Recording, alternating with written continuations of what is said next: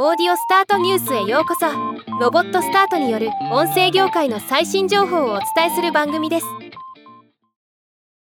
AI 音声合成開発の11ラボがシリーズ B ラウンドで8000万ドルを調達したこと。新しい音声 AI 製品をリリースすることを発表しました。今日はこのニュースを紹介します。11ラボはパランティア出身のマティスタニシェフスキー CEO と元 Google のピョートル・ダブコウスキー CTO が共同創業した AI を活用した音声合成サービスを提供するロンドンに拠点を置くスタートアップです。設立以来従業員数は5人から40人に成長しサービス利用者はトータルで100年以上の音声合成データを生成。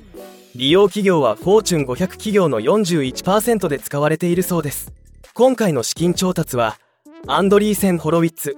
ナット・フリードマンダニエル・グロスが共同リードしセコイア・キャピタルスマッシュ・キャピタル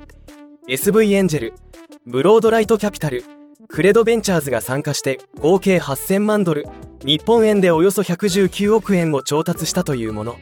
時価総額は報道によれば11億ドル日本円でおよそ1630億円を超えているユニコーン企業になっているとのこと。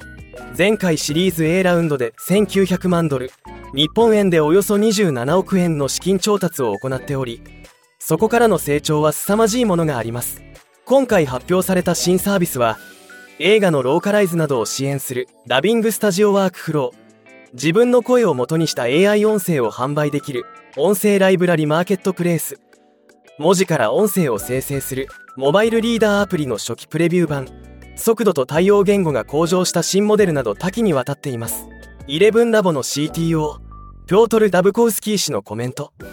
私たちのチームの献身的な取り組みはすでに音声 AI に永続的な影響を与えています。この新たな資金により